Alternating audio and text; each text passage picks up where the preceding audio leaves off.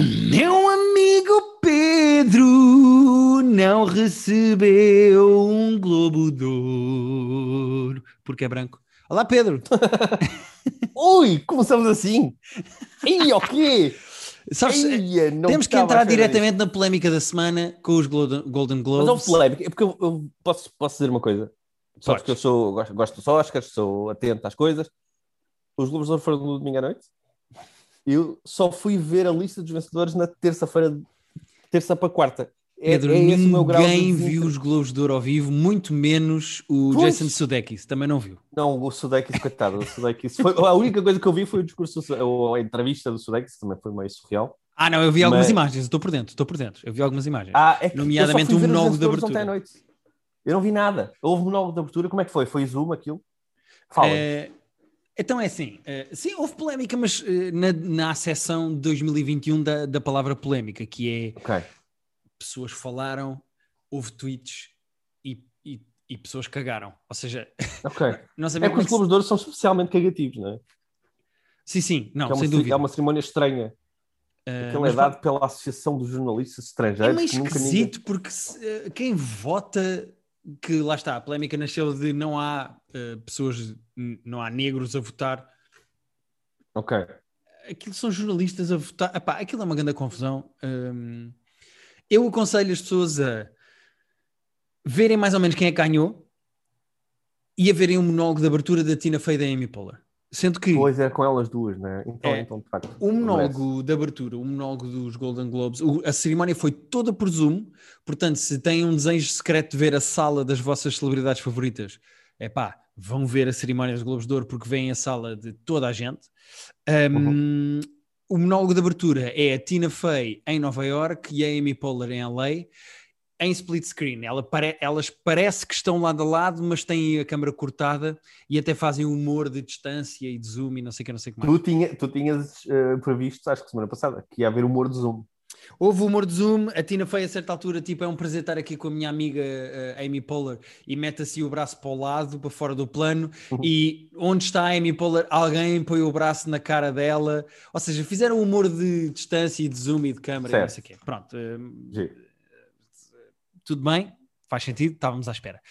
Eu acho que o monólogo tem graça, é um monólogo giro, apesar de não ser propriamente, não vai ficar nos anais da história dos monólogos dos Golden Globes e não sei o que, não sei o que mais. Ok. Uh, eu acho que foi bastante competente, até porque as duas têm muita graça e eu sou fã das duas. E acho Eu que, gosto muito das duas. em termos da qualidade das piadas em si, as piadas eram boas. Eles têm lá uma coisa muito gira em que elas dizem: tipo, isto foi um ano esquisito porque não dá para distinguir televisão de cinema.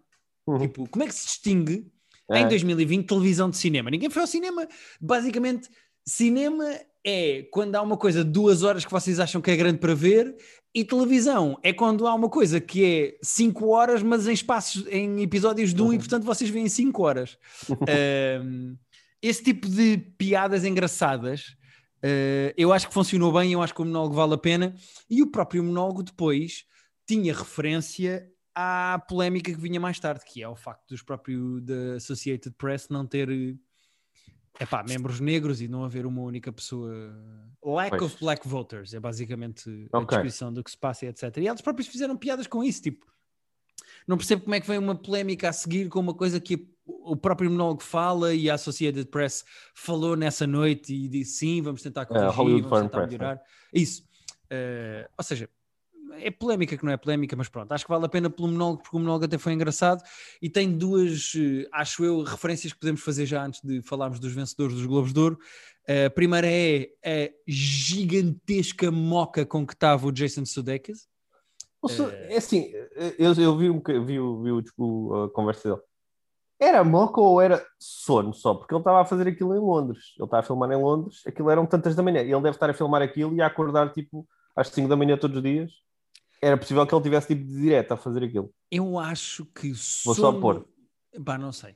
Também não, não conheço o Jason Sudeikis, não sei como é que ele vai reagir. Pois, eu também coisas. Mas eh, sono dá-me para ficar mais apático. Moca dá-me para ficar assim meio tipo. Ele estava a ouvir o discurso do outro gajo e a dizer Uau! Ele estava assim meio reativo de uma forma esquisita. Eu acho Ah, que ele estava com uma moca Por gigante. acaso não achei, eu achei que ele estava mesmo apático. Há alturas em que o introdutor faz a pergunta e ele nem, nem, nem reage à pergunta.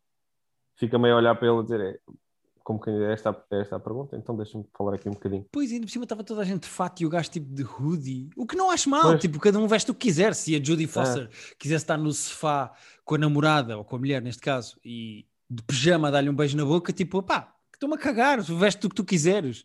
Ahm, mas o gajo estava tipo, a mim pareceu-me gansado, não sei. Parecia. eh, É, é perfeitamente possível. Ah, Parecia-me que estava com uma grande moca. Ach- achei que era legitimamente possível ele estar, estar de direta a filmar, tipo, a acordar todos os dias às 4 ou 5 da manhã para ir filmar, que são os horários de- desta gente, quando está a filmar, eh, sobretudo fora do. Fora Ele está a gravar Ted Lasso 2, não é? está a gravar Ted Lasso 2 em Londres, onde eram tantas da manhã. E, epá, imagino que ele quisesse muito mais estar a dormir do que estar ali a fazer, eh, a responder, a, ainda por cima, aquela entrevista péssima. Coitado daquele rapaz que estava a entrevistar, mas as perguntas eram todas merda. Desculpem lá. Ah, sim, Eh, mais valia só dizer: "Oh, olha, mostra aí o quarto do hotel em que tu estás, que eu quero ver, deve ser giro. Um, o outro apontamento que eu faço aqui eh, é: lembras-te de eu ter dito que não acredito que vão dar ao Black Panther o Oscar, o, o Globo de Ouro só porque ele morreu, e deram mesmo. Eh, E deram mesmo. Sendo que eu, eu- como estas cerimónias fazem estas tipo eh, homenagens injustificadas, mas pronto, já lá eu- chegamos, eu- até porque eu vamos ver vi a o- categoria. Eu não vi o filme e dos outros filmes nomeados só vi o Gary Oldman. Portanto, também não, não tenho assim boa propriedade para falar Sim. sobre a atuação do Chadwick Boseman. Eu também não, mas soa sempre a, olha, morreu, vamos dar. Sim, ainda por cima a, a Hollywood Foreign Press, que, dos Globos de Ouro, eles têm um bocado a reputação de dar os prémios a quem eles querem. Bom, no caso, obviamente, o Chadwick estando morto não ia lá estar, mas eles gostam tipo de, é pá, meio de fazer brocha solidária, estás a ver? Tipo, trazê-los lá e Ó estar. Pedro, quem é que não dizer que gosta? tá- Quem é Pois, que não gosta? Mas, mas nós não fazemos uma cerimónia eh, eh, só para dar prémios às pessoas a- com quem gostávamos de jantar e de beber copos, não é? Não, sim, sem dúvida. Ahm, Bom, ia gostar de jantar com alguém também não, era jantar com uma pessoa que morreu ano passado. Não, mas é isso, mas, mas, mas estes prémios têm muita reputação de serem pá, prémios Lampecosistas, sim, sim, não, isso Sim. sem dúvida. e de pouco respeitados a nível técnico, lá. Best Supporting Actor in a Film. Eh, os nomeados eram o Sacha Baron Cohen com o Trial of the Chicago Seven, o Jared Leto com o Little Things, o Bill Murray no Under Rocks, o Leslie Odom Jr. no One Night in Miami. Ganhou o Daniel Kaluuya com o Judas and the Black Messiah. Que eu Eh, não vi eu e também não nem vi. sei bem o que é. Nem eu, portanto eu não Mas gosto muito do Daniel Kaluuya. Portanto, eu também, eu também, eh, mas não vi este filme, portanto não faço ideia porque é que ele não foi nomeado, mas eh, se ganhar alguma atração para os Oscars, por que não ver este filme? Acho que Best Supporting Actor in a TV Series, Limited Series or TV Movie. Ganhou o Johnny Boyega, do Star Wars, num filme chamado Small X. Eh, Brandon O Gleeson. Small X eu quero muito ver. O Small X dizem que é brilhante, acho que são, acho que é minissérie até. E tá- eh, foi para a HBO agora. Eu quero muito ver isso. Ok. Small X. São, acho que são várias histórias de. São cinco episódios. Exato.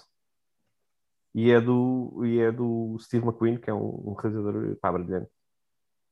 Best Actress in a TV Series, Musical or Comedy. Ah, eles gozaram tanto com o Emily in Paris. A Tina feita lá uma piada que eu gosto muito do monólogo que diz Emily in Paris está nomeada para melhor comédia ou musical e eu ainda estou para perceber qual delas é que é.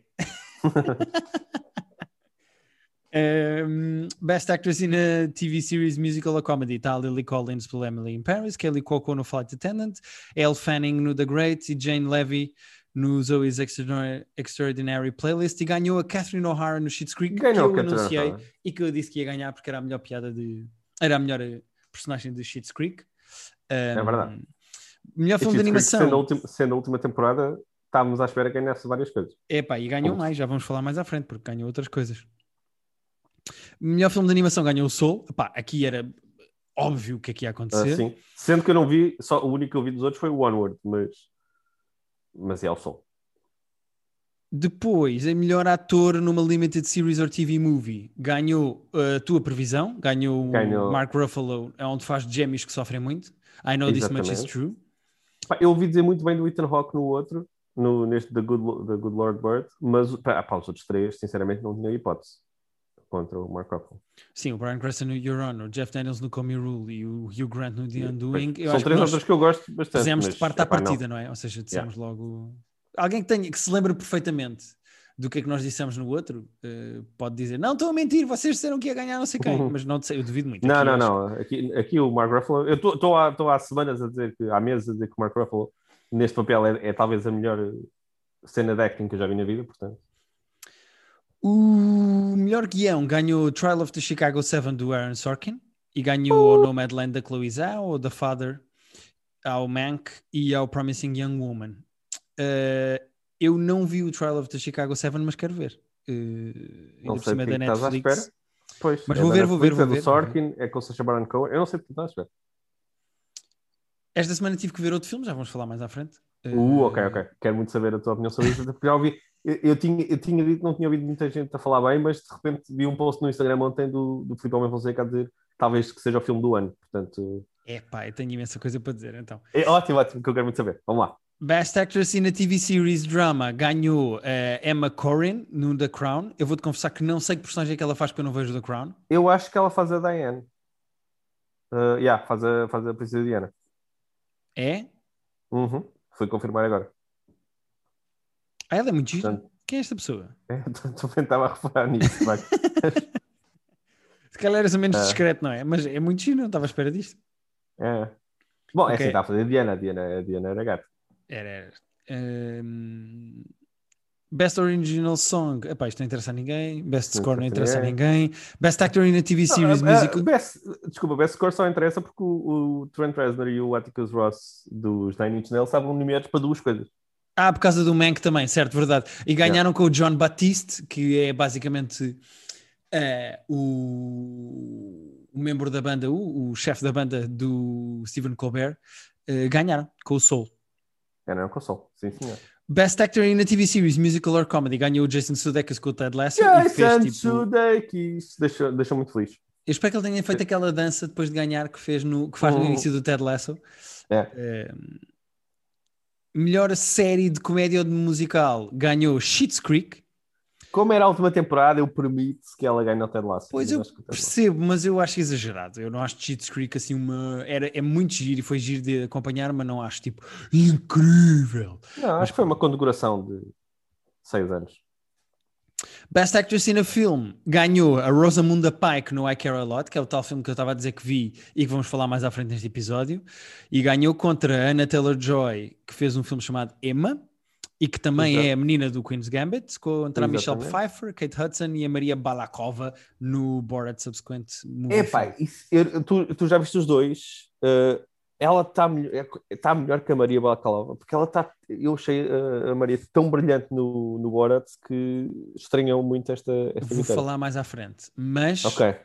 n- não, não concorda 100% com esta decisão.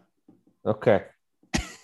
Tu Eh, odiaste o filme e estás a fazer. Estás a fazer. Estás a retrair agora, mas eu gosto, eu gosto. Eu não odeio o filme, eu acho que o filme tem muitos problemas. Ok, já lá vamos, já lá vamos, já lá vamos.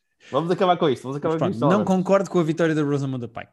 Um, Best Actor in a TV Series ganhou o Josh O'Connor no The Crown E ganhou, foda-se, ganhou aqui um. um- e ganhou numa categoria que tinha o Jason Bateman no Ozark, o Bob Odenkirk no Better Call Saul. Eu, eu, eu, volto- eu disse isto no outro episódio em que nós fizemos os nomeados e volto a dizer: o, Better- o Bob Odenkirk só vai ganhar na última temporada, na próxima temporada. É, a menos que aconteça alguma coisa e. Eles fazem sempre a e mesma coisa e ganho- só dão, só dão no último. uh, na Ele última temporada. Ele nunca ganhou. Não, o Bob. Odenkirk é o tal que nunca ganhou um. Já foi nomeado não sei quantas vezes e nunca ganhou. Ah, eu não, eu não, sabia que. Nomeado para 4 Globos de Ouro, de facto. Yeah, foi nomeado 4 vezes no Better Call Saul. 16, 17, 18 e 21 e nunca ganhou. Nunca ganhou. Vai ganhar só na última, tá? É, é, é aquela coisa É. que é óbvio. Uh, Best TV Series Drama ganhou The Crown contra o Lovecraft Country, que é horrível. O The Mandalorian, o Ozark e Ratchet. Eu acho que aqui, epá, eu percebo. Não tenho nada. Eu não vi o The Crown. Eu também não vi, portanto, mas eu percebo. Eu acho, eu acho que é eh, aceitável. Eh, não me surpreende. Saltaste o filme estrangeiro ou, ou estás com outra ordem? De propósito, É estou-me cagar. Interessa alguém o Minari? Ah, é não. isto? O Minari eu ouvi dizer que é muito bem. Uh, sendo que é curioso que o Minari está aqui como uh, filme sendo americano. É, acho que é produzido por- nos Estados Unidos, mas não é. Eu tenho, eu tenho o Minari para ver, já ouvi dizer que é muito, muito bom e, quero, e vou ver uh, em breve. Portanto, dos outros, os outros não conheço, mas pretendo falar do Minari em breve. Ok. Eh, é da A24, olha, eu não sabia. Pois, acho que já ouvi dizer que é, que é muito bom. Já ouvi pessoas a dizerem muito bem do filme. Sim, senhora. Hei de ver o Minari, uh, não estava por dentro. Best Supporting Actress in a Film ganhou a Jodie Foster no The Maritan, The Mauritanian, uh, e ganhou contra a Amanda Siegfried, o Oliver Coleman, o Glenn Close e a Helena Zengel, que fez um filme chamado News of the World. Eu não vi o The Mauritanian, mas Eu não fico vi, feliz. só vi o Mank daqui. Uh, Best Supporting Actress in a TV Series ganhou Gillian Anderson no The Crown. O The Crown ganhou imensos prémios, meu. O The Crown, pá, o The Crown, toda a gente diz que é bom. Nós- é que somos aqueles dois tatuagens que nunca viram, mas É para assim, não é muito o meu mundo, mas, mas pronto, mas uh, uh, reconheço qualidade. eu tenho, ainda ler, ainda ler. Best Actress in a Limited Series or TV Film. Uh, eu estava a torcer pela Daisy Edgar Jones no Normal People, que é incrível e que eu adorei o Normal People e adorei-a no Normal People. Não vi da Queen's Gambit, que tem a vencedora, a Anne- É, Anya mas não está mal entregue. Eu, eu, eu gosto muito da Daisy também e se calhar preferi um bocadinho. Não, acho que tá- entre, entre estas duas era 50-50 quem, quem eu queria ganhar. Epá, eu não Tanto vi da Queen's como a- Gambit, uh, que também ganhou o Best Limited Series or TV Movie, ganhou Queen's Exato. Gambit, contra o Normal People, Small X, The Undoing e Unorthodox, ganhou da Queen's O Gambit. Dan- o Dan- o Eu vou ter que ver Queen's Gambit, é? coisas todas. Vou ter que ver. Vais. Mas o dia do internet, essas coisas todas, faz uma certa impressão. Que é uma série. pá. Pá, eu não vi, portanto eu não é posso... que não é, não é que seja mau, mas é, é tão medianita. É tão tipo. Eh, tá, é, é bem feitinha, mas. E esse Smalex, uh, hei de também. Best Actress, Best Actor in a Film ganhou o Chadwick Boseman pelo Ma Rainey's Black Bottom contra o Riz Ahmed no Sound of Metal, o Anthony Hopkins no The Father, o Gary Oldman no Mank e o Tahar Rahim no The Mauritanian. Uh, cá está. Eu, pá, eu não vi nenhum destes filmes a não ser o Mank, uh, portanto não quero estar aqui a criticar a escolha, mas há sempre a tendência de dar a quem morre, uh, o que na minha opinião epá, faz com que os prémios não sejam propriamente por mérito, mas mais por. eh, Pois. Epá, eu não, não, não vi, não vi. Não vi, só vi mesmo o. Gary Oldman também. Portanto, é difícil também comentar, apesar de. Eu desconfio no geral, desconfio desta Hollywood Foreign Press, mas neste caso né, não tenho informação suficiente. Melhor filme, melhor realizador eh, de filme eh, estava nomeada a rapariga do Promising Young Woman que nós falámos, o David Fincher no Mank, a, Re- a E, oh, Regina oh, King. Então tu, tu não me dizes o nome da mulher, diz a rapariga do Promising. É pá, porque falámos imenso dela no epi- Emerald Fennel, o Emerald David Fincher no Mank, a Regina King no One Night in Miami, o Aaron Sorkin no The, The Trial of Chicago 7 e a Chloe Zhao no Nomadland e ganhou o Nomadland. Eh, portanto, Ganhou a a realizadora Zhao. do Eternals da Marvel ganhou um Globo de Ouro com o. Nomadland. E ela habilita-se, sinceramente, a ganhar o Oscar, porque o filme dela é muito bom. É, sim, é provável. Eu vou ter que ver o Nomadland também, mas esse eu tenho Eu- mesmo vontade, não é por obrigação de private joke. Eh, Este já vi os cinco. eh, e lá está, três mulheres nomeadas e, e dois homens, portanto, interessante. O Nomadland provavelmente é o melhor filme daqui. O Promising Young Woman é o que eu gostei mais. ok. Mas o Nomadland é, é um filme. Eh, melhor filme musical ou comédia ganhou o Borat contra o Hamilton, o Palm Springs, o Music e o The Prom, sendo que isto era entre o Hamilton e o Borat, não é? E ganhou o Borat. Sim, se- sendo que faz uma certa confusão eh, estarmos a chamar o, Hamilton de filme quando é uma peça filmada. Se fosse uma adaptação mesmo de cinema, acho que Pois, pois, tu levantaste essas, essa questão eh, técnica. Filmarem a peça e, e estarem a chamar isto de filme está-me a, está-me a incomodar um bocadinho. Pronto, pronto, eu percebo. Então estás contente com quem venceu ou não? Pá, sim, até porque eu adorei o Borat. Uh, o Borat Subsequent Film, uh, movie film, tem muita, muita graça, portanto. Quem ganhou o melhor ator num filme de comédia ou musical foi o próprio Sacha Baron Cohen a fazer de Borat, contra o Lin-Manuel Miranda no Hamilton, o James Corden, o Dev Patel e o Andy Samberg no Palm Springs. Eu acho bem entregue. Eu acho que era isto, era entre o Lin-Manuel Miranda e o... Eu daqui literalmente só vi o Sasha e o, e o Andy Samberg, mas acho que o Borat. uh, e ele é, tão, o- ele é tão importante para o filme, como é óbvio, pelo, pelo próprio nome, que é pá, sim, todos os prémios Sasha. Best Actress in a Film Drama ganhou uh, Andra Day num filme chamado uh, The United States vs. Billie Holiday e ganhou contra a Viola Davis, que é ótima. A Vanessa Kirby no Pieces of a Woman, também gostámos muito. Frances McDormand no Norm- Nomadland e a Carrie Mulligan no Promising Young Woman. Portanto, Epá, eu este aqui eh, acho que foi o que me chocou mais, porque ainda não vi a Andra Day, no, ainda não vi o filme da Billie Holiday, Mas a Frances McDormand ter perdido este. este E a Carrie Mulligan, a Carrie Mulligan no Processing Young. a não Carrie tá Mulligan está muito bem, mas uh, a Frances McDormand não só está brilhante, como aquele papel é mesmo, sabe, é mesmo papel de prémios, é de uma mulher uh, com dificuldades na vida, sozinha contra o mundo. Sim, É, sim. me- é mesmo aqueles, s- tirando de ser, uh, ter perdido não sei quantos quilos, como eles costumam dar uh, aos atores que se transformam fisicamente, ou ser uh, papéis históricos uh, relevantes, o tipo de papel da Frances é mesmo aquele que normalmente dá prémios. Portanto, e fiquei mesmo chocado. Tenho que ver este filme para, para perceber o que é que, como é que Também. ela perdeu este, este prémio. E mais uma prova de que eu tenho que ver o Nomadland é que o Best Film Drama ganhou o Nomadland eh, contra o The Father, que é o filme do Anthony Hopkins e do Olivia Colman, o Mank, o filme do David Fincher, o Promising Young Woman, que já aqui falámos, e o Trial of the Chicago Seven. Portanto, é provável e muito possível que É esta lista provável. seja a lista de melhor filme dos Oscars. Vai ser mais porque os Oscars têm até 10 nomeados para melhor filme, portanto vamos ter isto e Sim, vamos mas ter mais devem ter aqui um meio indie, meio terror e mais um de ação, assim, umas cenas, juntam aqui umas coisas por fora. mas pá, pá, neste momento a corrida é do, é do Nomadland. É, eu- sabes que eu, eu, eu, na verdade eu tenho dinheiro contra o Nomadland ganhar os Oscars, o Oscar de melhor filme.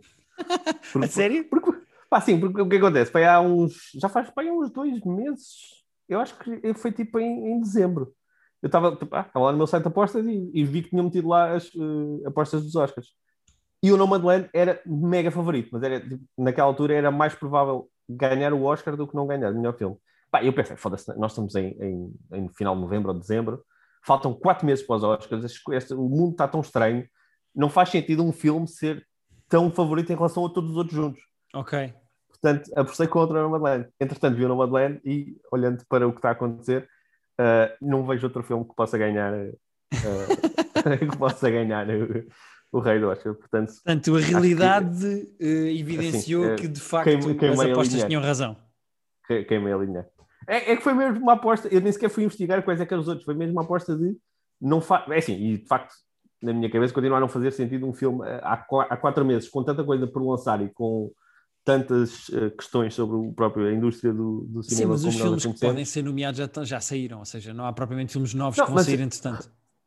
Agora já não, eu acho que, eu acho que o limite para, para os Oscars deste ano era final de fevereiro. Normalmente Ok. é final de dezembro. Normalmente é final, te- os filmes têm que sair nos Estados Unidos até dia 31. Eh, Este ano, como os Oscars são mais tarde, pelas contingências do mundo, eu acho, eu acho que é final de fevereiro, pode, pode ser que seja meio de março. Mas tipo, havia muita coisa para acontecer ainda. Não, não fazia sentido na minha cabeça um filme ser tão favorito quanto era.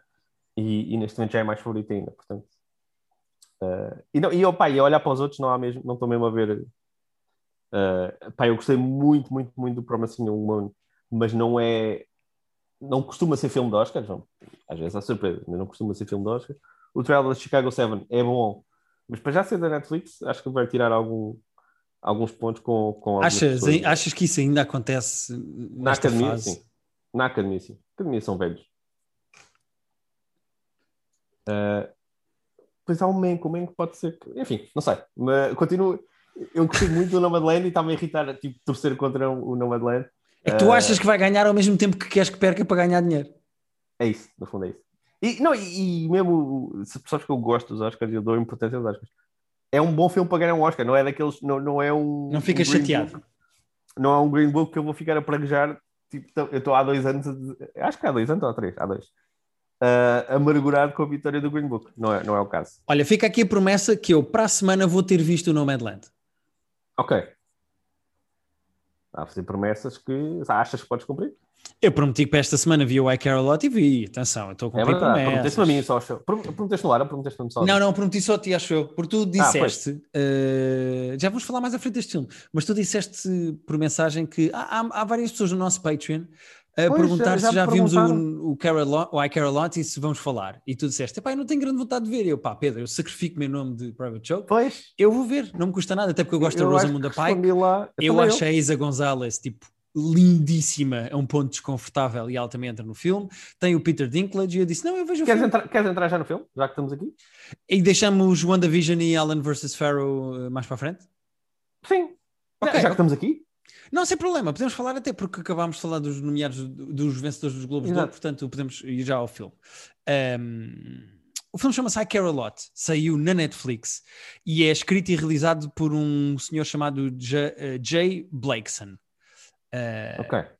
e pronto, de, de atores que vocês possam reconhecer, tem a Rosamunda Pike, que fez o Gone Girl, Que está brilhante no Gone Girl. que está absolutamente brilhante no Gone Girl. Tem o Peter Dinklage, que é o uh, Lannister do Como é que Game chama of? Thrones. O primeiro nome? Tyrion. Tyrion. Tyrion. Eu sabes que eu- eu- já na altura eh, me atrofiava com os nomes deles, agora imagina com dois anos de. Pois claro, imagino.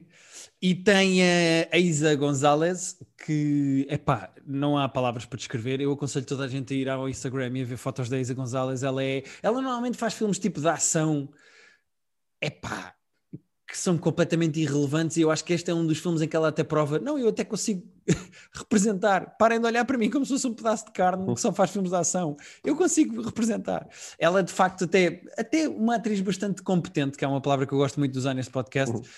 um, além de ser deslumbrante. E ela é lindíssima e super bem feita, e portanto, todos os filmes que a tiverem é daqueles filmes. Não, ok, vou dar uma hipótese.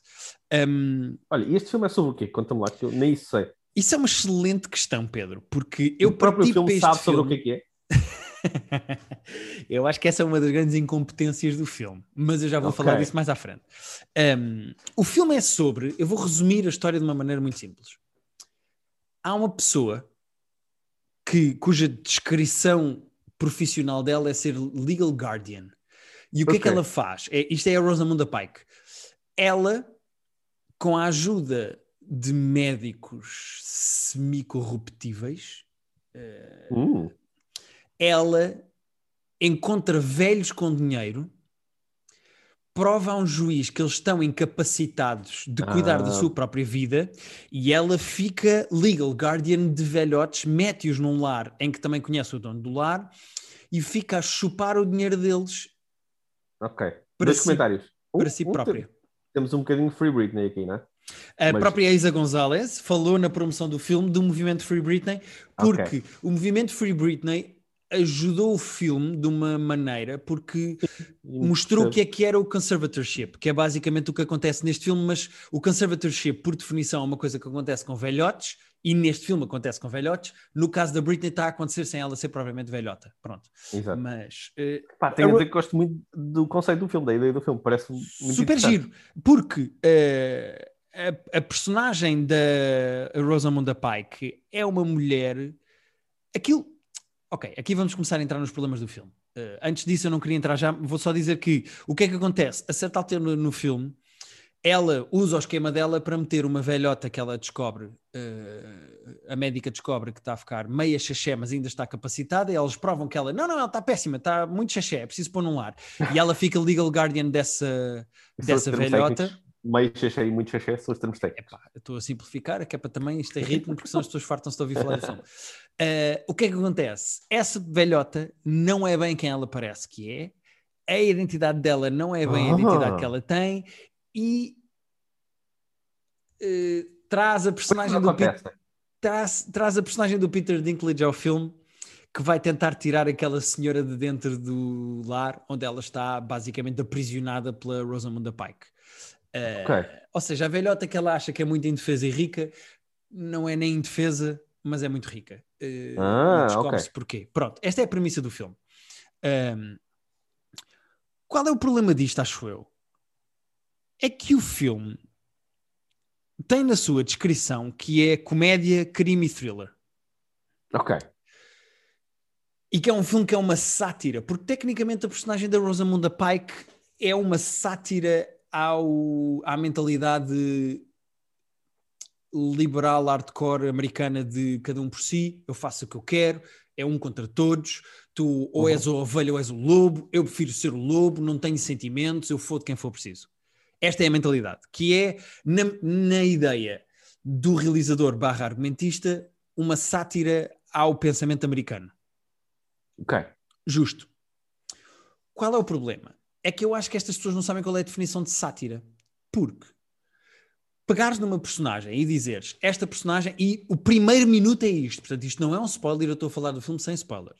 Mas no primeiro minuto do filme, tu ouves a narradora do filme, ou ouves a voz da Rosamunda Pike a narrar o, um monólogo sobre como ela não quer ser a ovelha, quer ser o lobo, ela não tem escrúpulos, ela não quer saber de ninguém, ela está é ela contra todos e independentemente de quem se puser à frente dela, ela vai uh, passar por cima dessa pessoa. E repara, isto é uma personagem que mete velhotes indefesos dentro de um lar, Uhum. aprisiona-os lá dentro, a própria família destes velhotes não os pode visitar e a Rosamunda Pike fica a chuchar o dinheiro destes velhotes até acabar o dinheiro e, ele- e ela depois não quer saber deles. Portanto, o negócio dela é este, ou seja, esta personagem por definição é uma filha da puta Sim, é uma con artist sem, grandes, sem grande redenção. que usa a lei e sendo que em termos factuais a lei de conservatorship não funciona como eles usam no filme, porque supostamente eh, ela chega lá e nem precisa de ninguém da família, como é um caso urgente, consegue ela sozinha Ok. ficar Há legal guardian. poéticas. Pá, completamente. Tipo, ela chega à casa dos velhotes e diz tem que vir comigo, mete-o no lar e não há ninguém da família. Pá, e eu depois estive a ver na net e legalmente não é assim que as coisas acontecem. Eh, acontecem tipo em 1% dos casos e aqui no Acho filme são já- tipo 50 velhotes que estão Pois, assim. É nós já percebemos, até pelo documentário, que a lei é meio iffy. A lei é meio estranha e, meio, e não funciona também, mas não deve funcionar assim tão à balda como o, o filme mostra. Sim, não, sim, sem dúvida. Qual é o problema? É que este filme não tem nada de comédia. E se é de facto uma comédia, então as cenas em que tenta ser dramático dra- não funcionam. Este filme tem de decidir o que é que quer ser. Porque se tu, Mas se o olha- teu problema é com, é com a maneira como o filme é vendido ou como é descrito. Não, não, não, não, não, porque eu parti para o Ah. filme sem saber o que é que era. Ok, ok, portanto, eu, eu não tinha expectativas. Eu não fui, não me venderam que o filme era uma coisa e depois é outra. Ah, eu estou a falar do que, o que as pessoas quiseram fazer do filme e do que o filme é. Eh, Tá. Eu dou-te um exemplo. Nós falámos aqui há umas semanas do Promising Young Woman. Se tu tivesse que Uhum. dizer o que é que o Promising Young Woman é, o Promising Young Woman é uma comédia negra. É um Uhum. filme que pega num tema tabu, um, um- um tema sério, um tema que divide a sociedade e que te põe a pensar sobre as tuas próprias ações e constrói uma comédia negra por cima disso. Este filme quer fazer a mesma coisa, mas não tem a parte da comédia. Este filme quer ser uma sátira, mas é uma sátira muito incompetente. E então fica assim uma espécie de um filme que acaba por resvalar para o filme da ação e para o filme thriller, mas que não é nem ação nem thriller. É um filme que depois mete diamantes e a máfia russa, mas nunca, what?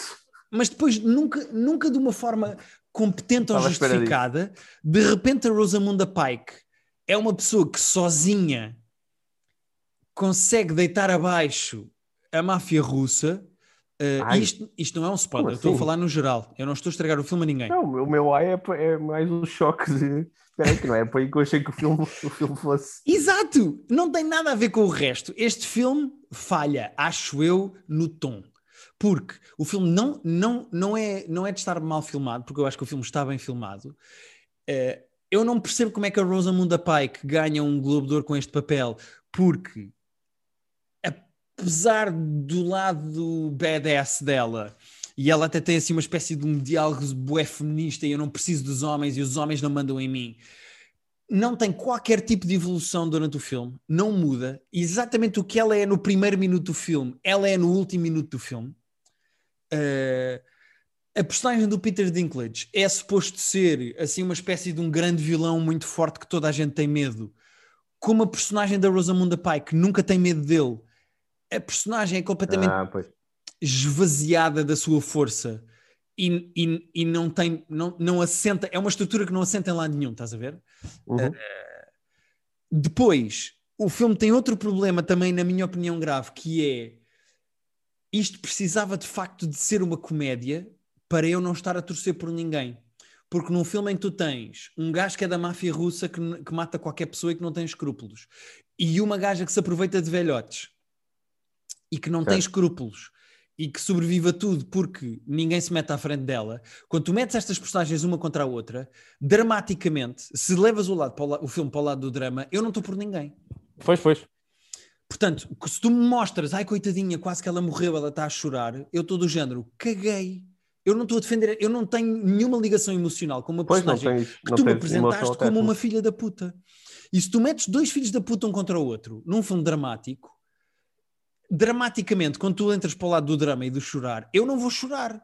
Portanto, carrega de facto no lado da sátira e de como isto é sobre o sonho americano e a mentalidade libertária americana e como os liberais americanos sou eu, sou eu contra todos e eu sou mais importante, o mundo é uma pirâmide e eu estou no topo. Então faz de facto uma comédia e põe estas personagens uma contra a outra e goza com isso, com essa mentalidade. Exato. E isso não acontece. O filme falha redondamente em toda, tudo aquilo que se propõe a fazer em termos de tom e de sátira.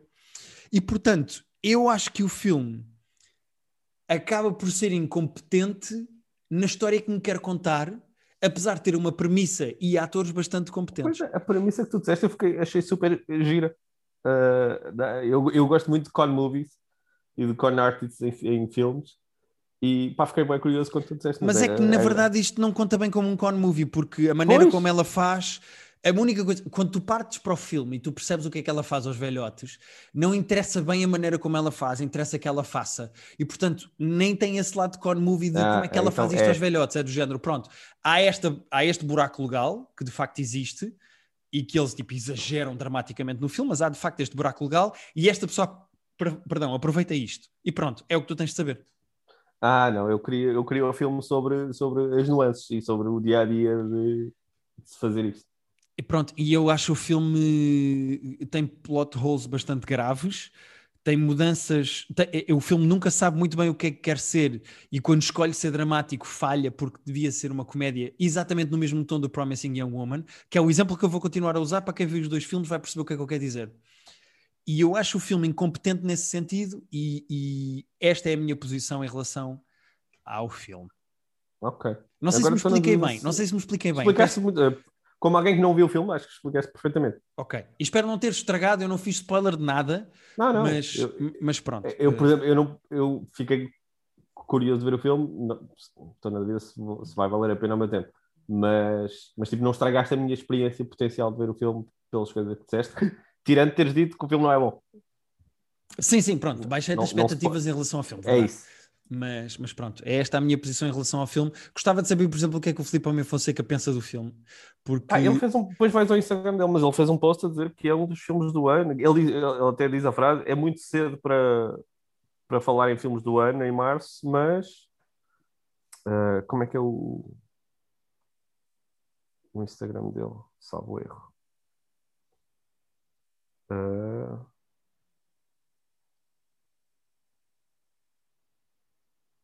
Não estou a encontrar aqui agora. Momento de silêncio aqui.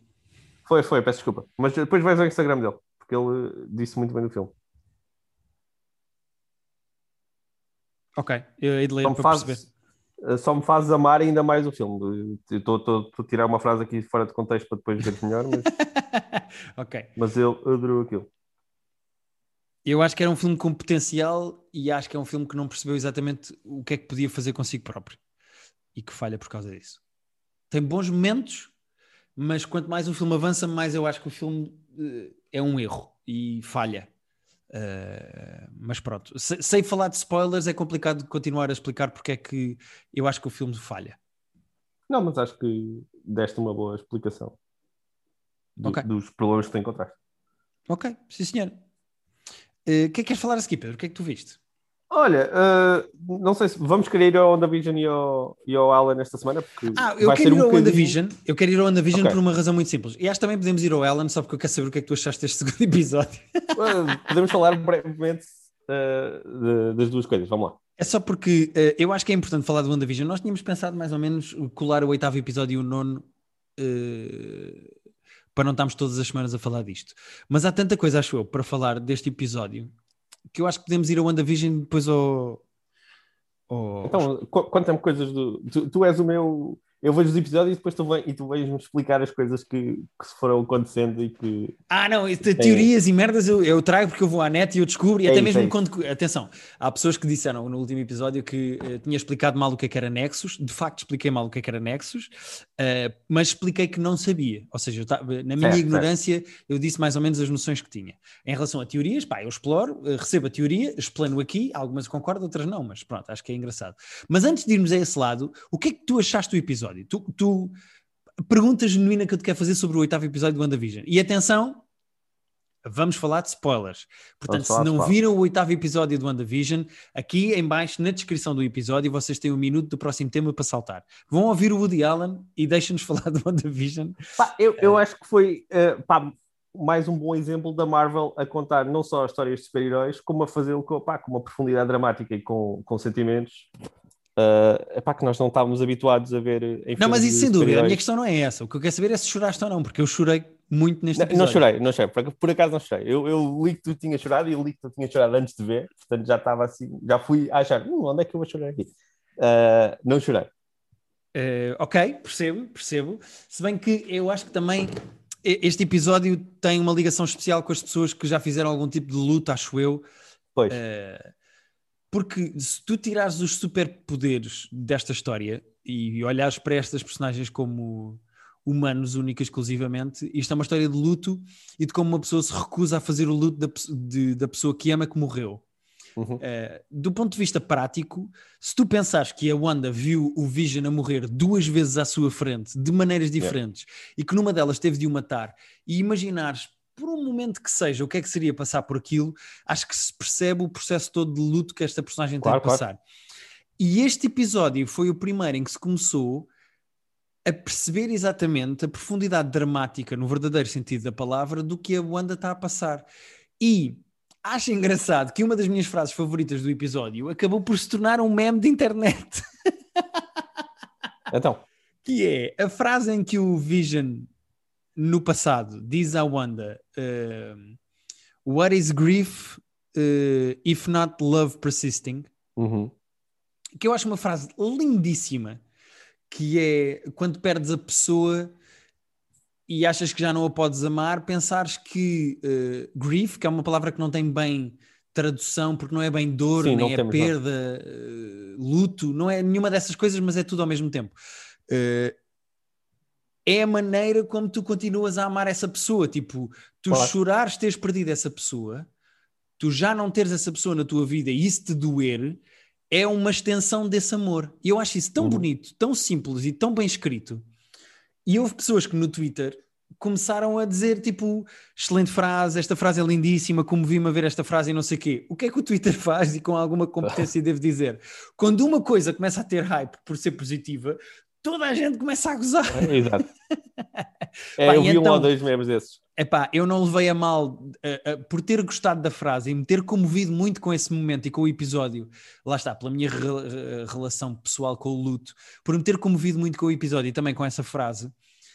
Epá, não levei a mal os, os, memes que se fizeram uhum. com essa frase, porque acho que teve muita graça mesmo. E acho que se fizeram bons memes, portanto, se viram o episódio e sabem do que é que se está a falar, vão ao Twitter. Há excelentes memes com, com essa frase. Uh, e acho isso positivo. Acho que é o Twitter uh, funcionar como o Twitter sabe funcionar. Uh, outra coisa que eu também gostei é a noção de terapia que este episódio tem. Se tu reparares, quando a Agatha diz eh, vamos, vamos, vamos para trás, vamos perceber o que é que se passa contigo, vamos para trás para perceber. Ah, sim, sim, sim, sim, sim. É, a Rita disse uma coisa muito engraçada, que a frase que a Agatha Harkness diz, que é uh, The only way forward is back, é uma frase que descreve terapia de uma sim, forma sim, sim. muito simples, que é tipo, olha, vamos, vamos perceber de onde é que infância é, para perceber de onde é que isso vem. Yeah. E, e, pensar que o oitavo episódio é uma bruxa a fazer terapia à outra Sim, exato. Se tu pensares que o oitavo episódio é isso, até o próprio, o próprio nome do episódio, Previously On, é muito engraçado porque é isso, não é? Tipo, é muito bom. Uh, é não, ele, ele, esse pormenor dela ir à cena e dizer: Olha, então vamos lá ver o que é que se passou aqui, a, a analisar a cena, quase como se estivesse a realizar a cena, a ensinar a cena em teatro. Foi, teve muita graça. Sim, super engraçado, eu gostei muito. Uh, e uh, a Agatha, que é uma personagem com muita graça, e muito sarcástica e, e, com o humor negro muito carregado. E a Wanda está a passar por aquelas coisas todas traumáticas. E depois tu tens a, a Agatha só a bater palmas e a dizer buhu, tipo aquelas coisas tipo de gozona quando está a ser super dramático. Eu, eu, acho que a atriz que faz de Agatha Harkness era, era, aí, é era aí que eu ia chegar. A tão Catherine incrível tão que aguenta isso na perfeição. Tipo eu acho que a MVP desta série é sem yeah. dúvida nenhuma uh, como é que ela era, se chama? a Catherine Hain Catherine Hain pá, inacreditável era, o trabalho dessa fácil, mulher. Era fácil tornar isto meio, meio caricato. Isto é sempre coisa de banda desenhada, de super-heróis, tem sempre tem uns momentos de falta de subtilidade naturais, mas era fácil tornar isto meio bonecado e ela está tão bem nisto que faz impressão. Sim, é pá, uh, adorei. Agora, em relação a teorias e coisas do género, eu posso explanar aqui rapidamente o que é que, o que, é que se fala na internet e nos recônditos nerds onde eu ando e as horas agora temos que eu consumo. um episódio. Falta um episódio que vai um ser episódio. maior do que o costume, acho que vão ser tipo 50 minutos, pelo que acho que vi um tweet qualquer dizer que vão ser 40 e tal ou 50 e poucos minutos, portanto vai ser um bocadinho mais longo. Sim, mas eh, basicamente, sendo que vão ficar coisas por explorar de certeza, mas pronto. Em relação ao livro, falámos a semana passada, portanto, o que é que será o livro, de onde é que vem o livro, uhum. etc. Nós já falámos a semana passada. Duas coisas que se levantam neste episódio e que dá teorias. A primeira, se a Wanda tinha ou não poderes antes. A teoria que se percebe neste episódio é que de facto não foi só a, a pedra que deu poderes à Wanda, uhum. ela já tinha poderes antes. Uh, o que é interessante porque a personagem da Scarlet Witch é uma espécie de uma entidade hereditária, ou seja, é uma coisa que havia antes e passa para a Wanda. Uh, e isso é engraçado percebermos que ela já tinha poderes e que aquela pedra só potenciou os Sim, poderes dela. É uma coisa que nós não sabíamos e é nova no universo da Wanda e da, do, da MCU. Uh, outra coisa que eu andei a explorar aqui na internet é o que é que é Chaos, Chaos Magic, uh, porque uma das coisas que se diz é que ela usa Chaos Magic e o que é que isso é, e basicamente é um. É uma tipo espécie de magia do mal? Não é do mal, é. Há dois tipos de magia. Por exemplo, o Doctor Strange não tem magia uh, dele. O Doctor Strange usa magia de outros mágicos para fazer magia. Usa do oh. Dormammu, por exemplo, aquele vilão do filme, etc, etc. Ou seja, ele vai buscar energia a outras coisas. O universo tem energia e Chaos Magic é basicamente, e a Wanda é uma personagem que consegue fazer isso, ela usa a energia do universo em si para criar, por isso é que ela é tão poderosa. Okay. Uh, e quando nós estávamos a falar aqui de Nexus no último uh, uhum no último Private Joke. O que é que seria Nexus? Ela é um Nexus no sentido em que existe o um multi-universe, o multiverse, como se costuma dizer no universo uhum. de MCU. Existem várias versões da mesma personagem. Existe este Iron Man, existe outro Iron Man, Sim. existe outro Iron Man. A Wanda é Nexus no sentido em que ela é uma espécie de ponte e de cola para os vários multi-universe, porque é sempre a mesma. Ah, ok. E isso é o grande poder dela, é ela, dentro do multiverse, dentro dos vários universos, ela ser uma espécie de constante e por isso é que ela é tão poderosa e por isso é que ela consegue construir realidades. okay. Ou seja, basicamente o que se percebe, e a Agatha Harkness, quando lhe diz tu não tens noção, mas tu és super perigosa porque tens muito mais poder do que quer imaginas, é que a, a Wanda é poderosa a um nível que eu acho que quase nenhum outro Pois, era, e, herói do MCU é. Isso, isso principalmente quando de... trazes, exato, quando trazes o, o, o multiverse à colação, um, a Wanda é poderosa de uma maneira que mais ninguém é, e por isso é que ela é personagem secundária no Doctor Strange Multiverse, porque ela tem poderes que nem sequer o Doctor Strange sonha sequer ter, e tem-nos sem ter noção de que os tem ou como é que os usa. Pois, o que, é, o que dramaticamente é mais, quase mais interessante. Sim, eu acho que isso é engraçado, é ela ter esses poderes todos e não perceber bem como é que os usa. Bom, só para terminar, duas coisas muito uh, rápidas, são as pessoas também se fartam de ouvir sobre o WandaVision. Duas coisas rápidas, uh, até porque depois nunca sei se estou a ser interessante ou só nerd e chato, mas pronto. Quem não, não quiser ouvir também salta. Uh, duas coisas engraçadas. o Doctor Strange, em princípio, e fica aqui a minha previsão para o último episódio, o Doctor Strange, o último episódio é para o futuro da Wanda, mas pronto, mas o Doctor Strange em princípio vai ser quem vai ajudar a Wanda a que não o Vision, eu acho que o último episódio vai ser uma choradeira do caraças, porque a, a Wanda vai ter que se despedir do Vision. Pois, vai ter mas eu já vou explicar o que é que vai acontecer, isso. até por causa do okay. Vision branco. Mas o, em relação aos filhos dela, nas BDs, ela consegue que os filhos passem de uh, uh, fabricados a realidade. Ok. Eu acho que na série. Tipo o. Exatamente. Eu acho que na série uh, barra no universo do MCU e não tem que ser necessariamente no WandaVision, até porque não vai haver segunda temporada do WandaVision. O Kevin Feige já disse isto acaba aqui. Uh, eu acho que vai ser o Doctor Strange a ajudar a Wanda de alguma maneira a que os filhos continuem a existir. Ok. eh, ou fiquem no mundo real, que existam de facto e que sejam filhos, e acho que vai ser uma maneira da Wanda fazer o seu luto em relação ao Vision é ter dois filhos dele. Pronto. Certo. É a minha previsão. Uh, em relação ao que, é que o, que é que é o Vision branco, o Vision branco existe nas BDs. Uh, Uhum.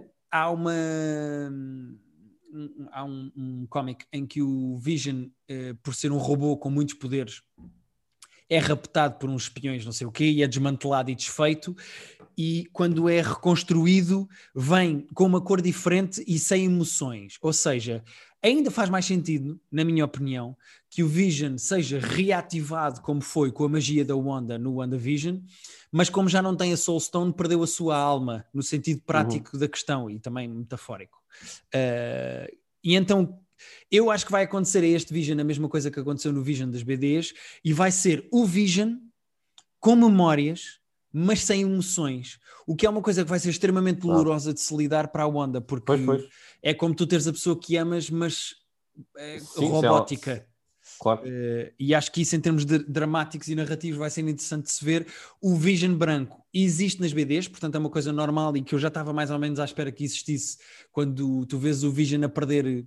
Quando o Thanos tira a pedra da testa do Vision, ele fica com uma cor Yeah. diferente e eu pensei, ah, que giro, agora vão fazer aquela coisa das BDs. Pelos vistos, é nesta fase que vão fazer e bem. Estava a guardar para isto. Uh, portanto, o Vision branco existe e eu acho que é uma, é uma personagem que, a princípio, vai continuar no MCU, uh, mas não vai ter emoções. Vai ser bastante horrível, dramaticamente, acho eu, para a Wanda lidar com és a pessoa que eu amo, mas e lembras-te de me amar, mas não tens Certo, emoções, não não tens tens- capacidade de amar. Um, Damn. e só para terminar, uma coisa curiosa: o, Pe- o Paul Bettany foi quem disse esta série vai ter um cameo tão grande como o final de Mandalorian.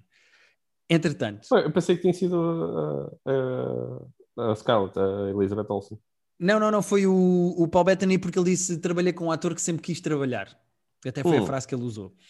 Eu acho, ele entretanto arrependeu-se, ele diz, já se arrependeu de ter dito aquela frase porque criou esta, estas teorias todas esta pressão toda de quem é que será, quem é que será, está tudo a tentar adivinhar, nós próprios falamos aqui todas as semanas disso e etc.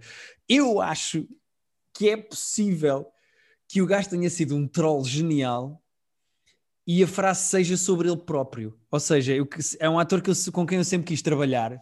O Vision vai ter que lutar contra o Vision, portanto, eu acho que ele vai ter que Ah, trabalhar com ele próprio. ok. Eu acho que o gajo foi troll e que nós andamos aqui às Ok. voltas nos refugos da internet a tentar perceber quem é que é. É possível que apareça o parece- Doctor Strange, por exemplo. Era o que eu ia dizer. Nesta fase parece-me altamente provável, É pá, sim. pelas eh, coisas que eu já te ouvi dizer, sobretudo, parece-me altamente provável que, até porque faz a ponte depois com, com outras cenas que eles vão querer contar a seguir, não é? Ah, sim, principalmente com o, o, o Doctor Strange Com o próprio filme. Multiverse, ou, não, Multiverse of Madness, é a Wanda tá, eh, sabe-se que vai entrar no filme, portanto é ela a cola com o Multiverse Pois. e com a magia e com provavelmente este livro da Agatha tem, com a Agatha Harkness tem a ver- Acharia bizarro. Acharia sim. bizarro. Se- Nesta, nesta fase já acho estranho ele não aparecer, ele não aparecer.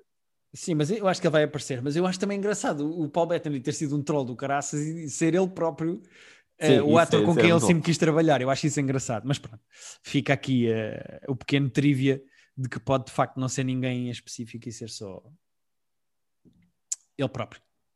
Certo. E fica Então aqui tudo o que eu tenho para dizer sobre o WandaVision esta semana. Olha, a sugestão para o ar, eh, diz-me se te interessa, mas dado que só vamos ter gravação de Private Joke e Private Joke uma semana depois do último episódio, se calhar podemos fazer tipo um clubhouse de emergência na sexta à tarde, depois de ver o último episódio. O que é que tu achas? Pode-se e, depois, e depois temos coisas para dizer no episódio da semana? Não, se depois repetir, podemos repetir, porque o clubhouse também é uma coisa que eh, fica no éter. Uma pessoa diz acredito. e desaparece. Eu não acredito que me vais convencer a fazer um clubhouse. Logo se vê, logo se vê. Tô- Mas- pensei agora aqui no ar só no sentido de depois vamos É ter que fazer uma faria contigo. inteira. É fazer faria Ok. contigo. Eh, este, eras tu que me levarias para o Clubhouse. Portanto, Ok. porque não? Vamos, vamos, vamos pensar. Pensei agora só porque depois vamos estar a tempo sem, vamos estar dias sem, sem reagir ao último episódio. E será que as pessoas à tarde já viram? Só, só pode ser tipo ao fim da tarde, tipo às sete. Assim, só, só vai lá quem já tiver visto. Ok. Ok. Podemos chamar, podemos chamar o Anson, que o Anson está obcecado com. com... Não, quero, não sei se. Ah, o Anson tem, eu já falei com o Anson no Clubhouse. Sim, Ele está obcecado com o WandaVision também. Está obcecado pelo WandaVision e pelo Clubhouse. O Anderson está obcecado Sim, pelas sim. duas coisas. Eh, por que não? Sim, acho que pode ser uma hipótese. Não vou negar a partir de uma rede social ciência. que conheço, Ok. mas nunca usei. Ok, depois, depois já me disse, temos, temos tempo. Pedro, queres falar do teu herói de como ele é um pedófilo de merda? Olha, uh, uh, Estou a simplificar que- com algum humor, Não, até é porque que- este episódio tem muitas coisas para dizer. tens muitas coisas para dizer. Eu, eu, para dizer, tenho mais que se o primeiro episódio era tipo, é, ele fez aqui umas coisas meio estranhas, mas está a começar a ficar mais difícil de defender o ideal. Epá, eh, eu acho que este. Bom, caguei. Eu vou dizer o que eu acho e depois as pessoas logo mandam as mensagens que quiserem e estão um bocado a cagar. Não me vão cancelar por causa de um cancelado. Vão-se foder. Uma coisa que eu acho que tu concordas comigo Hum. é que este documentário é completamente one-sided. Eh, o primeiro episódio. Isso no primeiro, e, era- e o primeiro era menos. O primeiro tinha o primeiro mais ainda faz um esforço para ser Eu equilibrado. percebo que eles, tipo, no primeiro, eles usaram muito os contrapontos, usando o próprio, que nós até dissemos que era inteligente, usarem o, o audiobook da Sim, mas não é autobiografia um dele. contraponto, é um acrescento. Não é um contraponto. Não Certo, podes é- contrapor acusações com ah, ele leu aqui uma coisa do livro dele, vamos pôr o que Não, mas pelo apetecer." menos são citações da própria pessoa, porque eu imagino que o Dylan se tenha recusado a participar nisto. Sim. Aqui, aqui ainda há menos disso, portanto, aqui ainda tu tens menos o outro ponto de vista. Também percebo que, que ele no livro, eu não li o livro ainda porque a minha mãe comprou, leu e eu me emprestei, depois emprestou a outra pessoa e eu fiquei sem o livro para. Portanto, eu quero ler a autobiografia e ainda não li. Mas imagino que ele tenha falado relativamente pouco, ou pou- com pouca profundidade, sobre, Epá, sobretudo não sobre a Dylan ideia, não faço ideia, sim. sobretudo sobre ele. Eu imagino que sobre a Sony ele, ele fala mais um bocado, e aliás, no primeiro episódio tinha alguns certos sobre a Sony, mas sobre o- a relação dele com a Dylan, acho que deve ter falado pouco. Epá, eu E tenho então algumas coisas e são bastante polémicas, portanto preparem-se e ponham a gravar agora. Eh, Ok. E eu vou tentar explanar o que é que me vai na cabeça para, para o que eu sinto.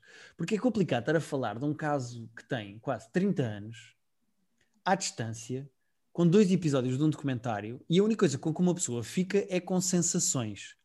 E Certo.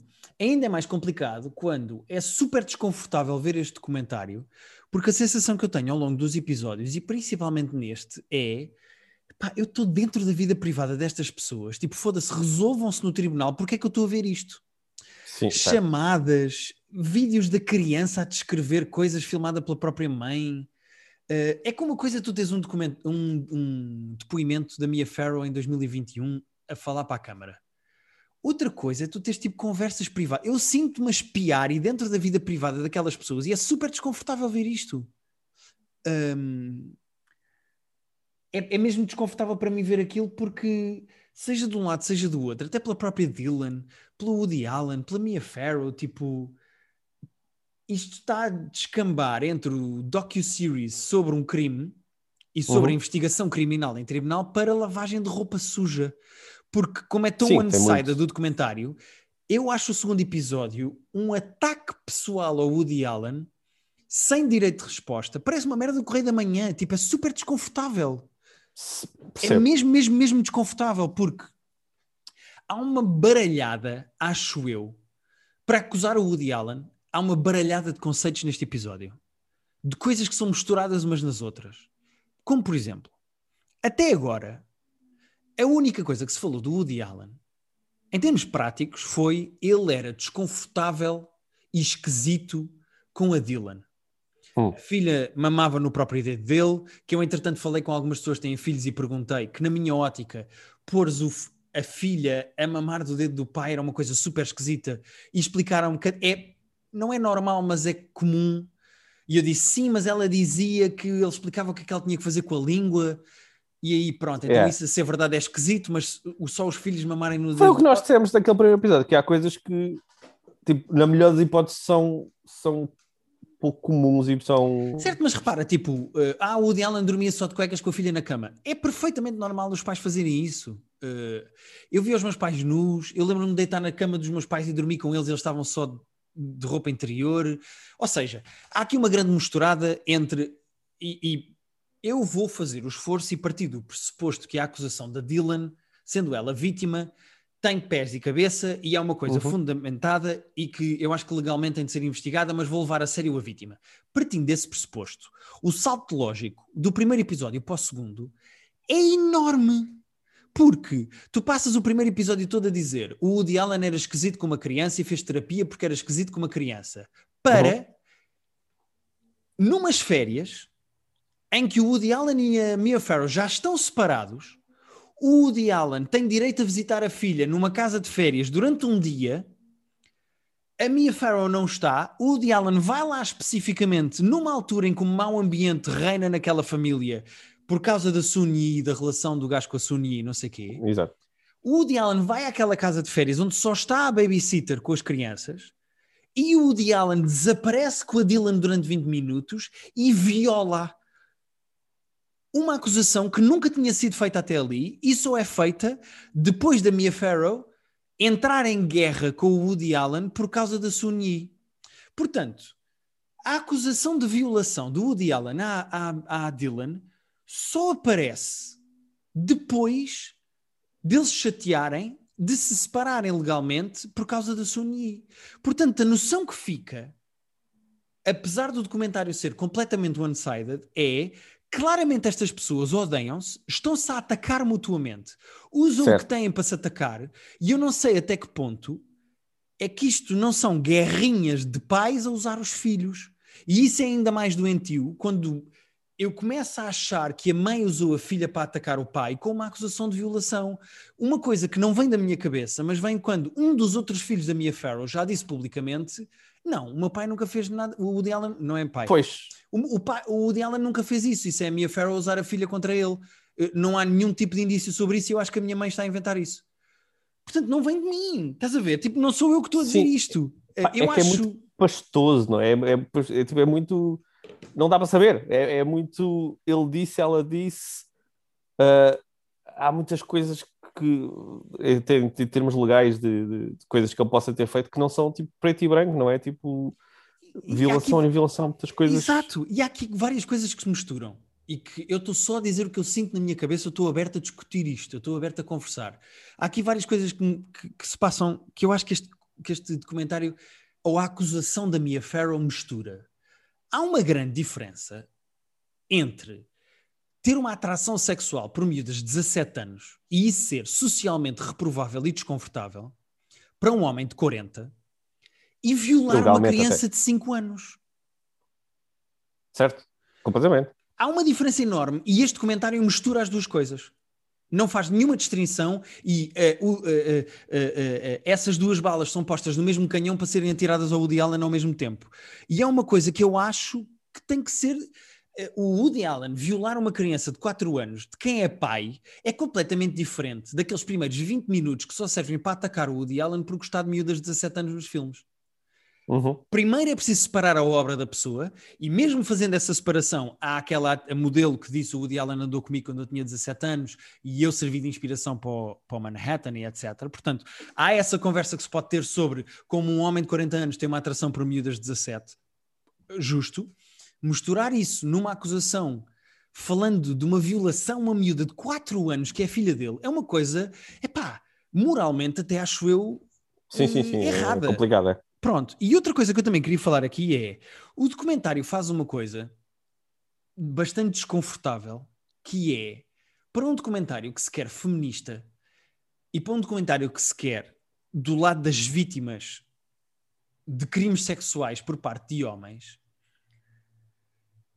partir, partir. Repara, a Suni não faz parte deste documentário, não foi entrevistada, é uma mulher uhum. com, que é casada com o Woody Allen e que, ao que nós sabemos, aos seus 17 ou 18 anos começou a andar com o Woody Allen e neste momento é casada com ele. O documentário começa com a história pessoal da Sun Yi, como ela foi abandonada, abandonada pela mãe e pelo pai. E a Mia Farrow vem dizer: ela, eu tive um imenso trabalho porque ela não acreditava em adultos e não sei quê, pinta como uma coitadinha que não consegue pensar pela própria cabeça e que se deixa levar por um homem, mas que foi muito ajudada pela mãe porque coitadinha precisava de ganhar confiança e ela conseguiu.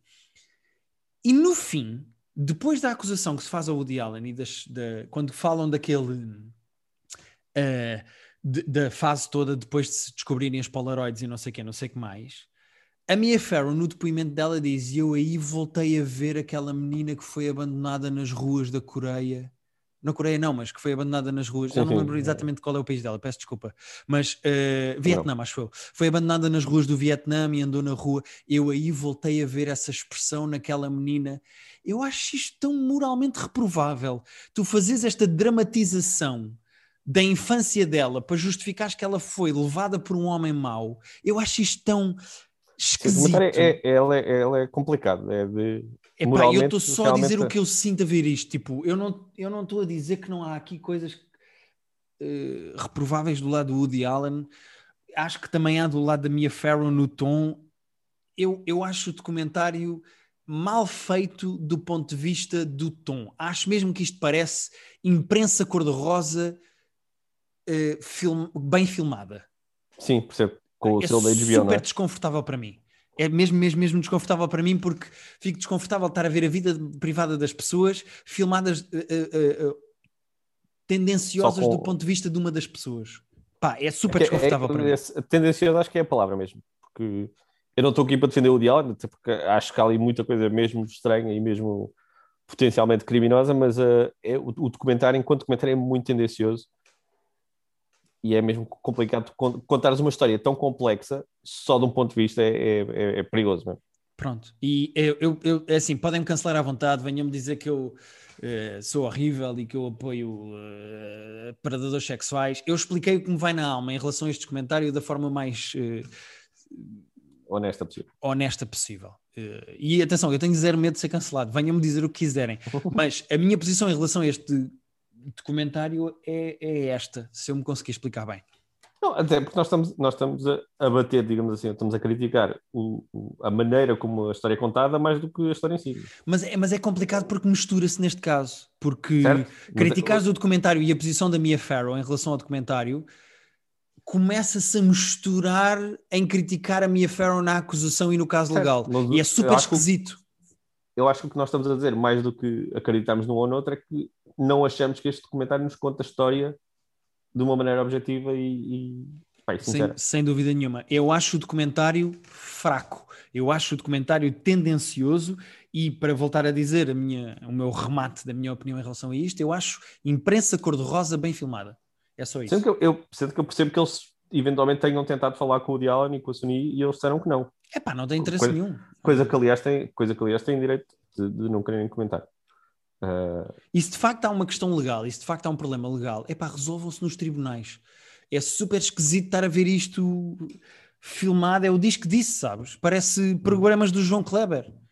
Em que parece um programa do João Kleber em que o outro Não, não foi. Ele Não traiu-me, ele comeu a minha prima e eu sei porque eu vi fotos. E de repente não está lá o outro gajo, estás a ver? Tipo, pá, eh, é esquisito, é esquisito. E é esquisito e é desconfortável porque eu sinto-me invadir a vida privada das pessoas a ver aquilo. Sendo que lá, pá, mantenho que, na melhor das hipóteses, os comportamentos do Woody Allen são desconfortáveis e estranhos também. É pá, sim. Na melhor, isso, isso é tipo a melhor das hipóteses. No- Na pior das hipóteses são, são verdadeiramente criminosos. Mas, Sim, sim, eh, sim. O que nós sentimos é que não temos informação suficiente. É pá, isto é eh, só um objetiva caso legal suficiente. específico. A violação de um pai a uma filha. Tipo, é super específico este comentário.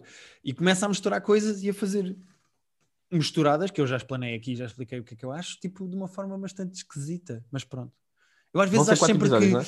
eh, vou começar a falar e que vou parecer tipo eh, alt-right, estás a ver? Ou que Sim. Uh, pronto, lá vem o Guilherme a ser o Jordan Peterson das discussões todas do pá, mas eu estou só a dizer o que eu sinto, estás a ver? Tipo, eu não quero ser injusto ao mesmo tempo que também não quero papar as coisas que me dão só tipo, ah, claro, pronto, claro, o, o Diala não é um violador. Adeus, tchau, pronto, bom dia. Ou seja, acho que as coisas têm graus de cinzento e eu neste momento estou tipo a navegar no cinzento. Uhum. E vão ser quatro, não é? Diz. Sim, Ok. Então voltamos. Se calhar voltamos no final do último, a menos que o terceiro seja tão gritante que, que mereça atenção para a semana, senão voltamos daqui, daqui a falamos duas. no fim, sim, falamos depois de- dos próximos dois. O que é que Sim, tens mais, senhor. Pedro? Eu só tenho mais uma coisa e é muito rápida. Olha, eu também tenho duas coisas e também podem ser rápidas. Uma, eu não sei se. Qual é a tua? Ah, eu não vou dizer porque eu quero que seja surpresa. Ok, ok. Não, uh, não sei se viste que a Netflix, depois daquela polémica que, que nós até falámos mais que uma vez aqui, Ah, sim, sim, sim, sim. a Netflix lançou o Chapéu Show uh, cá, cá e no mundo, imagino. Sinto que, e... atenção, é preciso pôr o idioma em inglês. Eu acho que com o idioma em português eu, eu não aparece. Qualquer coisa, pois eu ouvi dizer, o meu está sempre em inglês, portanto apareceu logo, mas eu vi uma Pois eu também tenho em inglês, eu prefiro o idioma em inglês. Uh, uh... Bizarro, bizarro esse, essa nuance, mas essa nuance técnica. Mas, mas, eu não sei, eu não sei se tu tinhas visto o Chapéu Show quando, quando ele existiu. Vi quando deu na SIC Radical? É que eu tenho ideia de ter visto qualquer coisa, mas não tinha presente. E vi, só, só vi cinco ainda, uh, cinco episódios de, da primeira temporada. E, epá, aquele de facto é, é bom. Aquilo não, é bom. Não é, é bom, é incrível. Aquilo é, é, é espetacular. Aquilo... Ainda hoje em dia, eu e o meu irmão, que víamos o Chapéu Show juntos, recitamos sketches do Fuck your couch! Fuck your é é, eu não tinha, não tinha muito presente, já devia ter visto algum sketch ou outro solto no YouTube, mas não tinha, não tinha mesmo presente. E tendo visto só cinco episódios, uh, pá, é super, é, politicamente é super incorreto, uh, é super provocatório, mas tem ideias, tem ideias muito, muito boas e muito bem executadas de comédia. E pá, para quem não conhece, acho que é, é uma boa descoberta. E é giro ver o chapéu tão novo. Uh, pá, eu, eu, já, lá está, já tinha visto coisas do chapéu ao longo dos tempos, mas para mim o chapéu, aqui, a imagem que eu tenho dele é muito recente de, destes últimos specials que ele uhum. fez para a Netflix há dois, três anos, em que ele continua provocatório, continua politicamente incorreto, mas está uma pessoa pá, mais uh, ponderada. Uh, Sim, menos... explica mais o seu argumento, não é? Sim, ele é super eloquente sempre.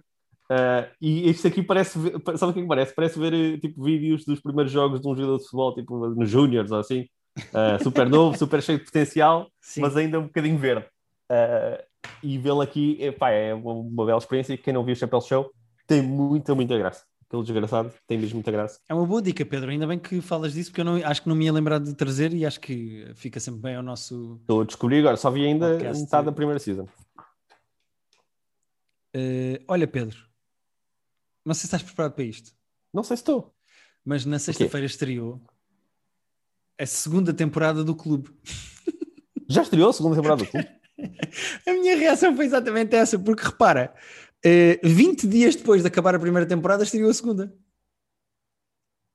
Espera, entretanto o Pedro ficou tão chocado que eu perdi-o aqui. Espera aí, vou só esperar que ele volte. Vou esperar que ele volte, que eu quero ver a reação dele. Ele vai voltar a qualquer momento. É possível que vocês o estejam a ouvir, mas ele ainda não está a chegar aqui ao meu lado. Uh, será que perdemos mesmo o Pedro para sempre? Acho que perdemos, malta. Acho que o Pedro foi abaixo. Uh, isto é uma novidade. Este, o facto do clube ter voltado já para a Opto era. Ah, exatamente. Perdemos o Pedro porque a luz foi abaixo. Uh, mas pronto, eu vou terminar o nosso podcast. Uh, Pedro, estou a meio do episódio e vou só dizer que vou terminar o podcast falando do nosso Patreon e que para a semana as pessoas podem. Uh, estou a mandar, ao mesmo tempo que estou a gravar, estou a mandar esta mensagem de voz. Uh, ao mesmo tempo que estou a fazer uma coisa, estou a fazer outra. Portanto, tu também estás a ouvir. Portanto, vou só terminar este podcast. O Pedro ficou sem luz em casa, está ele aqui a dizer no WhatsApp. Portanto, eu vou terminar este episódio que também já vai longo, uh, dizendo apenas que. para a semana, então, vou falar do clube, vamos falar de mais coisas. Ah, pois, o Pedro ficou mesmo. Não, o Pedro está em baixo. Desculpem, malta. Estou aqui ao mesmo tempo a falar com ele também no, no WhatsApp. Um, no nosso Patreon, nós fizemos esta semana, a propósito do aniversário do coronavírus, uh, em Portugal, fizemos um top 5 de doenças. Portanto, vocês podem passar no nosso Patreon, em patreon.com.br privatejoke, e ver o nosso top 5 de doenças. Um, e Uh, para a semana vamos, vai voltar o nosso Private Jogo Film Club. Desta, desta vez com um filme mau que, tudo, se tudo correr bem, fica bom. Uh, uh, que vai ser, e preparem-se para isto, Velocipastor. Ou seja, é um filme em que um Velociraptor é pastor no sentido não de ovelhas, mas o pastor no sentido católico. Portanto, se têm curiosidade, subscrevam o nosso Patreon, vejam o Velocipastor, porque nós na próxima semana vamos fazer o nosso Private Joke Film Club com este filme. De resto, muito obrigado pelas vossas sugestões de top 5 e de filmes para falarmos no nosso Private Joke Film Club. Muito obrigado por nos ouvirem e reparem que a bomba que foi falar da segunda temporada do clube, 20 dias depois de ter acabado a primeira no Opto da SIC, mandou a luz do Pedro abaixo. Pá, se isto não tem o nosso uh, o nosso uh, uh, podcast tem esta força de mandar a luz abaixo no prédio do Pedro, está ele a dizer agora. Portanto, malta, peço imensa desculpa de isto ter terminado assim, mas também dá, isto também é giro ou não? Também dá aqui um elanzito, certo? Se calhar foi o Woody Allen que mandou isto abaixo. É possível. Até para a semana, malta.